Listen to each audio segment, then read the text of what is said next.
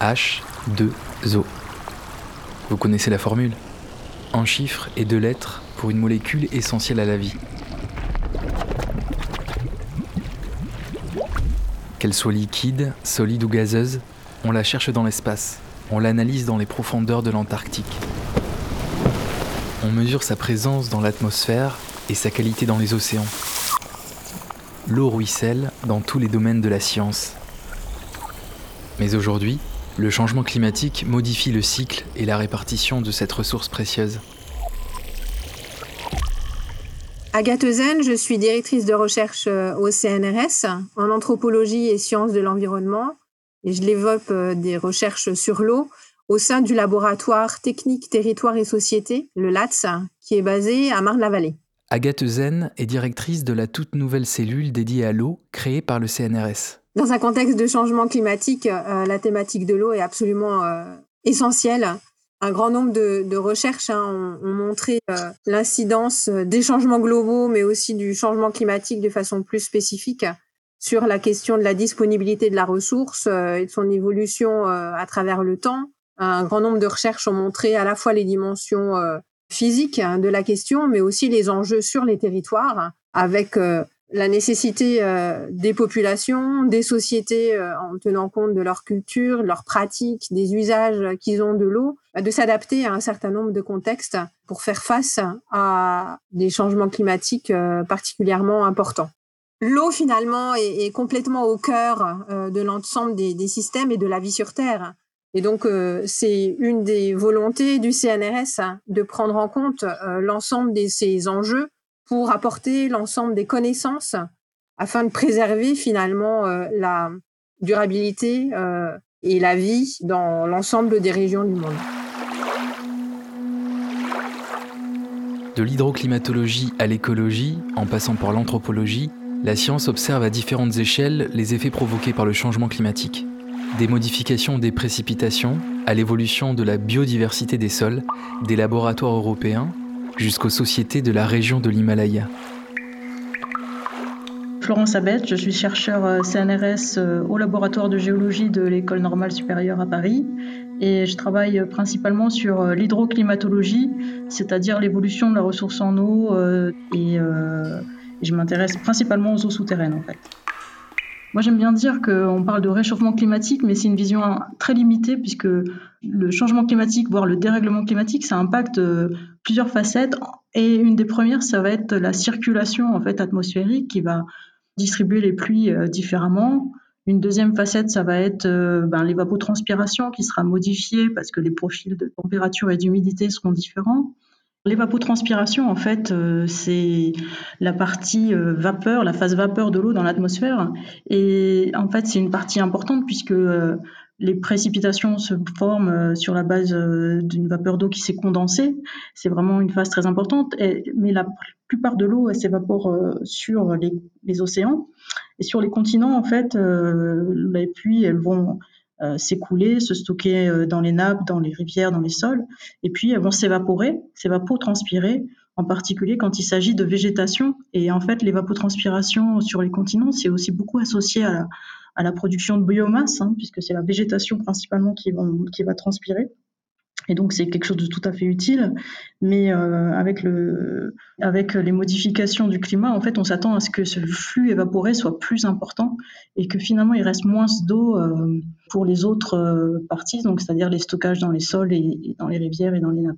Et puis il y a encore une troisième facette qui est que l'intensité même des précipitations va être modifiée parce que un air plus chaud a des propriétés différentes, en particulier il peut porter plus d'eau. Et du coup on s'attend également à avoir plus euh, de précipitations de pluie intense, mais également peut-être moins souvent de la pluie et donc du coup aussi plus de sécheresse.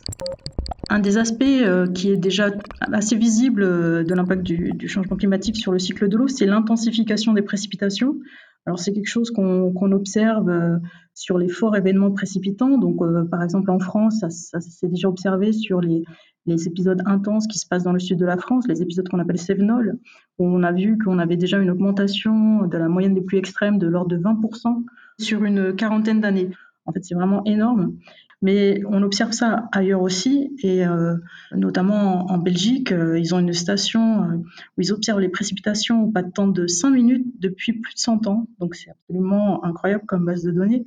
Et là, on observe également que les pluies les plus fortes, elles ont augmenté de plus de près de 15%. En fait, c'est c'est vraiment très conséquent également. Alors actuellement, je travaille sur deux thèmes euh, qui sont quand même assez connectés. Le premier, c'est qu'on essaye de comprendre euh, comment se produisent euh, les écoulements et en particulier la recharge des nappes lors des précipitations intenses. C'est quelque chose qui, risque de se produire de plus en plus dans le futur, d'avoir des forts événements de précipitation. On essaye de comprendre comment les épisodes de pluie intense jouent sur la recharge des nappes d'eau souterraines. Et puis le deuxième point sur lequel je travaille avec également tout un collectif, euh, donc notamment euh, des hydrogéologues, euh, du BRGM ou alors Météo France, on travaille à la prévision saisonnière des eaux souterraines. Et ça, c'est vraiment un, enjeu assez important. Les nappes d'eau souterraines réagissent assez lentement finalement aux précipitations actuelles et donc on arrive à anticiper avec six mois d'avance l'état des, nappes, ce qui nous permet par exemple dès maintenant d'avoir des, des, estimations de la ressource en eau souterraine au mois de juillet par exemple et donc euh, d'anticiper comment va se présenter l'été et surtout la fin d'été, et donc peut-être de regarder les, endroits où il y aura une pénurie d'eau.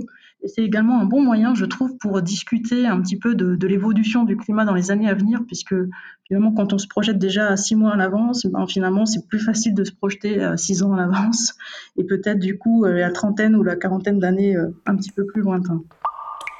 Alors les projections climatiques, effectivement, indiquent qu'on aura sans doute un petit peu plus d'eau en hiver et un petit peu moins en été.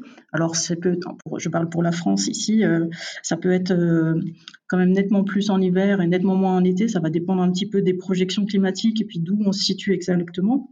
Mais en tout cas, c'est vrai qu'on va avoir tendance à avoir un cycle annuel des précipitations qui, sera amplifié, donc euh, avec des hivers plus humides et des étés plus secs. Se rajoute à ça le fait que comme la végétation en particulier va aussi prélever sa part euh, dans ces précipitations, et ben finalement on s'attend à ce que euh, on ait vraiment beaucoup moins d'eau disponible dans les périodes estivales parce que on aura eu une végétation qui se sera développée plus tôt, qui aura prélevé finalement plus d'eau et euh, donc on va assécher assez vite les sols, les rivières et peut-être même les nappes. Et ça, ça va durer également plus longtemps. Donc finalement, la période où on aura moins d'eau risque d'être plus longue. Et ça, c'est vraiment quelque chose euh, qu'on anticipe euh, du fait du dérèglement climatique.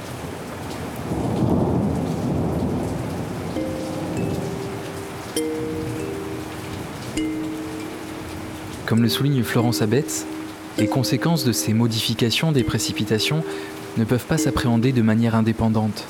La végétation joue un rôle important dans le cycle de l'eau. Il nous faut donc penser et étudier les écosystèmes dans toute leur complexité. Direction Montpellier, dans le Centre d'écologie fonctionnelle et évolutive, où les scientifiques étudient la biodiversité des sols, qui, comme l'eau, est essentielle à la vie. Je m'appelle Stéphane Ettenschwiller. Je suis écologue. J'ai commencé ma carrière en Suisse. Je suis aujourd'hui directeur de recherche au CNRS. Je travaille à Montpellier dans le Centre d'écologie fonctionnelle et évolutive. Je m'intéresse beaucoup aux interactions entre euh, les, organismes du sol et les plantes. Bon, le changement climatique est, quelque chose assez, assez, complexe parce que ça affecte plusieurs facteurs qui sont importants pour euh, la vie sur notre planète. Il y a déjà l'augmentation de, CO2 dans l'atmosphère qui a des, effets directs sur euh, la végétation.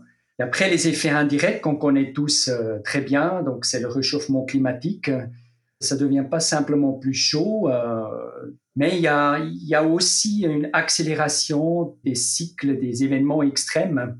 Ça dépend beaucoup. Hein. Il y a des prédictions très régionales. Donc, il y a des régions où euh, on attend un peu plus de précipitations. Il y a d'autres où on attend moins, moins d'eau, plus de sécheresse.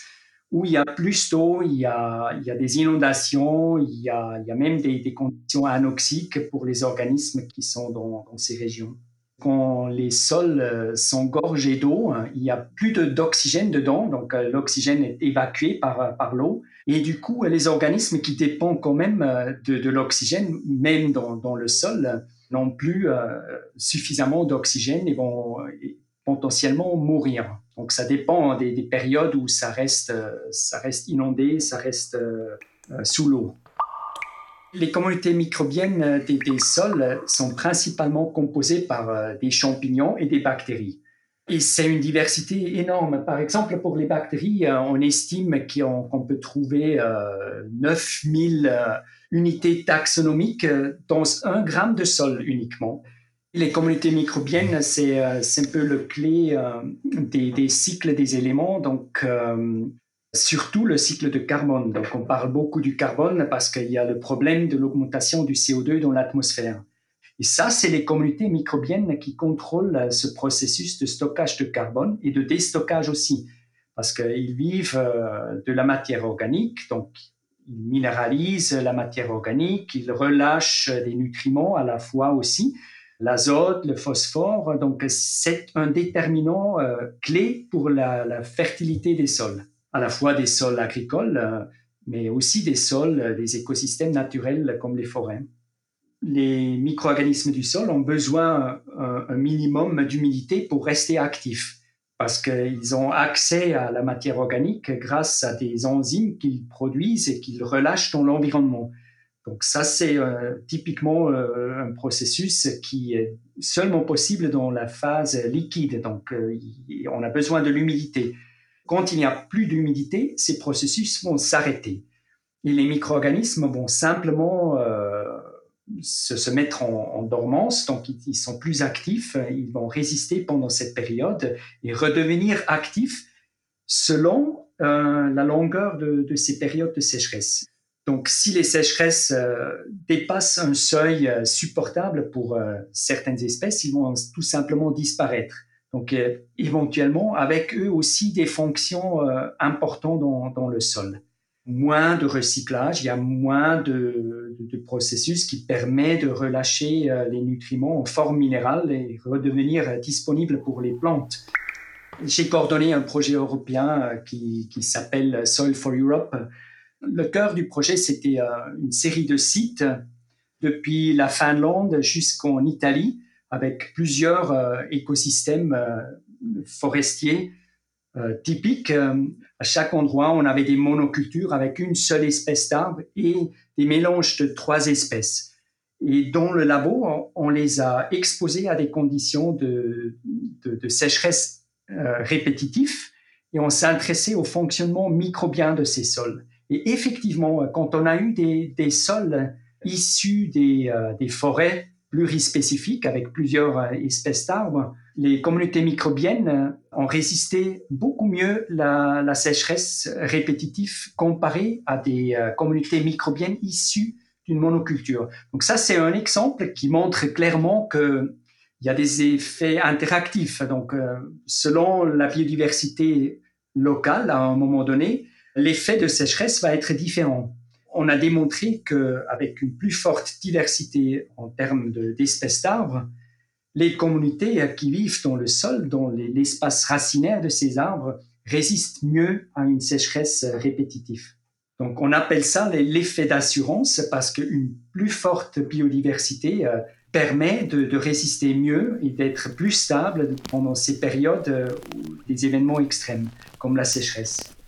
Il y a deux semaines, il y a une étude euh, dans Nature Geoscience qui, pour la première fois, sont arrivés a publié euh, une chronologie de cernes d'arbres. Donc, c'était des chaînes qui datent euh, depuis 75 euh, ans avant Jésus-Christ jusqu'à aujourd'hui pour doser des isotopes d'oxygène et de carbone et reconstruire l'intensité des sécheresses sur les, derniers 2100 années. Et ils ont clairement démontré que l'intensité des sécheresses augmente le long de cette période et était particulièrement marqué euh, depuis 2015.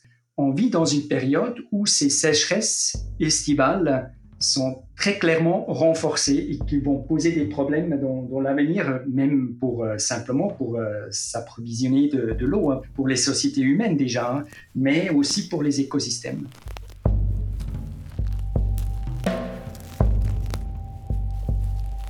Comment les communautés humaines vont-elles s'adapter à tous ces changements? Dans plusieurs endroits du monde, l'accès à cette ressource reste toujours sous tension, et le changement climatique risque d'accentuer la compétition pour l'accès à l'eau. Olivia Aubrio est agroethnologue, spécialisée dans les régions de l'Himalaya. Olivia Aubrio. Alors, je suis rattachée au Centre d'études himalayennes du CNRS. Et je suis à la fois euh, agronome, euh, anthropologue et géographe. C'est-à-dire que j'ai une triple formation qui m'amène à faire de la pluridisciplinarité dans mon, dans mon approche, mais avec toujours comme euh, fil directeur l'eau. Alors dans un premier temps surtout l'eau d'irrigation et maintenant de façon un peu plus large l'eau de façon à donc intégrer à la fois les dimensions sociales, spatiales, temporelles de l'eau, de la façon dont on l'utilise, euh, voilà. Qu'elle soit abondante ou qu'elle soit rare, l'eau est précieuse de toute manière. Et ce qu'on appelle gestion sociale de l'eau, c'est finalement les solutions qui sont trouvées par la population, par une société pour gérer l'eau. Alors ça va être euh, les règles qui sont parfois complètement informelles, sachant que l'eau est indispensable à tous. Donc on peut le faire de façon coopérative où tout le monde va être impliqué, ou alors seulement certains vont être impliqués. Donc s'il y a que certains qui sont impliqués, ça veut dire qu'il y en a qui sont exclus. Et là, par exemple, dans le système d'irrigation que j'avais étudié moi pendant ma thèse dans le Népal central, bah, c'était sur la caste que ça avait été euh, le critère de, était social, c'est-à-dire que tous les gens de la caste avaient droit à l'eau et ceux qui n'étaient pas de cette caste n'y avaient pas le droit. Alors il se trouve qu'ils étaient un peu à l'extérieur du système d'irrigation, mais c'est comme ça que la géométrie même du système a été mise en place, ça a été des critères sociaux. Ensuite, on s'aperçoit que les règles qui sont mises en place, c'est pas forcément des règles qui donnent la priorité à la technique ou à l'environnement, mais ça peut être des règles qui vont mettre l'accent sur, euh, dans beaucoup de systèmes traditionnels, ce sont euh, les liens de parenté qui sont mis en avant. Et c'est comme ça qu'on a une eau qui peut être, qu'on peut appeler une eau lignagère, donc qui est gérée par lignage. C'est ce que j'avais montré lors de ma thèse, mais qu'on retrouve dans de nombreux endroits, comme en Tunisie, comme au Maroc. Enfin, il y a eu beaucoup d'écrits qui ont montré ce genre d'organisation. Euh, alors aujourd'hui, on est dans une économie de plus en plus marchande. On s'aperçoit qu'il va y avoir de plus en plus de privatisation de l'eau aussi et d'appropriation individuelle de l'eau. Alors soit elle est acceptée, soit elle n'est pas acceptée. Et c'est là aussi qu'on a une construction sociale à définir, un, les gens qui ont accès et ceux qui n'ont pas accès à l'eau et comment on s'organise sur ce partage de l'eau qui est quelque part très compétitif puisque tout le monde en veut. J'ai eu l'occasion de travailler sur le changement climatique au Népal à travers deux projets pluridisciplinaires faits avec des glaciologues, des chimistes de l'atmosphère, des hydrologues. Et nous étions avec une collègue euh, géographe à travailler dans le premier projet Paprika sur la perception par les populations du changement climatique.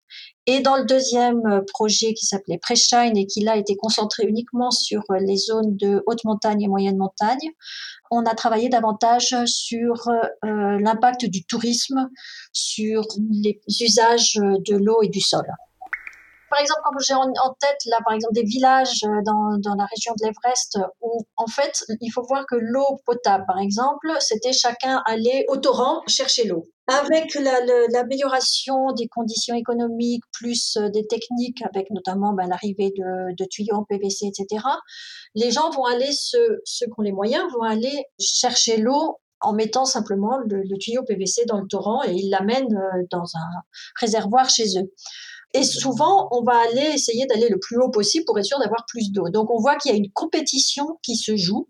Et si ce n'est pas du tout régulé, eh ben, ceux qui en sortent euh, le, plus, moins bien, ben, c'est ceux qui n'ont pas les capacités financières ni les le capital social de, de réseau, de personnes qui pourraient les aider, etc., etc. Le changement climatique dans un contexte d'économie marchande ne fait que accentuer la compétition, en fait. Il n'est pas forcément à l'origine, mais il fait qu'accentuer la compétition. Et après, surtout dans des régions comme le Népal, où il y a énormément de changements euh, techniques, socio-économiques euh, à l'œuvre, il est très difficile de distinguer ce qui est du ressort du changement climatique d'autres facteurs.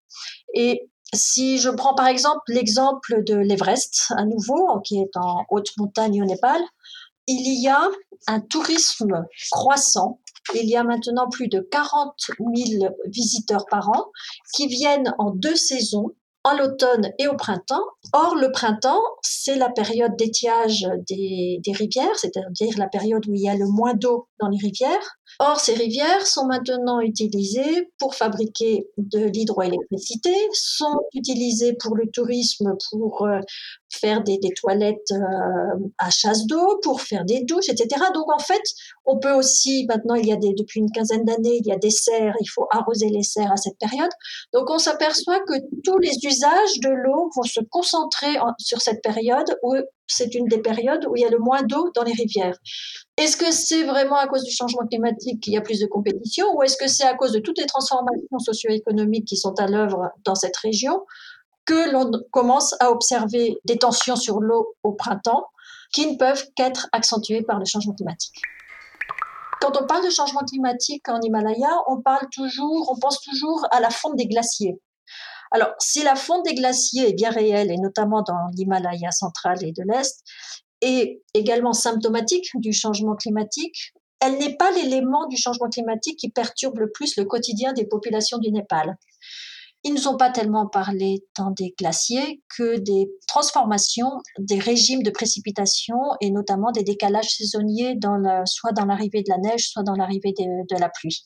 Parce que comme on a pour beaucoup d'agriculture pluviale, c'est-à-dire de l'agriculture qui dépend de la pluie, vous comprenez bien que quand on a un décalage saisonnier de l'arrivée de la pluie ou quand on a des pluies qui arrivent alors qu'on doit être en train de faire sécher le foin et qu'on peut pas le faire sécher à l'automne parce que justement il y a, des pluies, et ben là ça va plus perturber les, populations et ainsi par exemple les populations de haute montagne et de basse montagne sont celles qui sont les plus sensibles aux variations du climat et finalement ceux qui vont le mieux s'en sortir sont ceux qui vont avoir une économie la plus diversifiée par rapport à ceux qui vont dépendre soit que de l'agriculture pluviale et donc des données climatiques, ou alors ceux qui sont en haute montagne et qui vont dépendre que du tourisme et donc aussi de ces contraintes que ça peut être. Or, c'est pas forcément là-dessus qu'on met l'accent.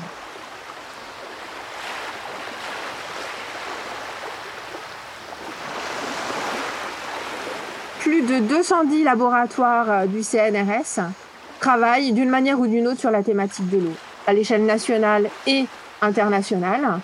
Cela représente à peu près plus de 2900 euh, chercheurs, enseignants-chercheurs, ingénieurs et techniciens, doctorants euh, et post-docs. Donc c'est dans cette perspective que le CNRS a décidé de créer une cellule eau. L'objectif donc est de euh, finalement soutenir cette recherche et ces initiatives conduites au sein des laboratoires, aussi d'en faire émerger de nouvelles en favorisant notamment l'interdisciplinarité et venir en appui à des applications, à un certain nombre d'acteurs dans le cadre de partenariats, que ce soit des partenariats avec des industriels, avec des collectivités locales ou avec les agences de l'eau, euh, par exemple.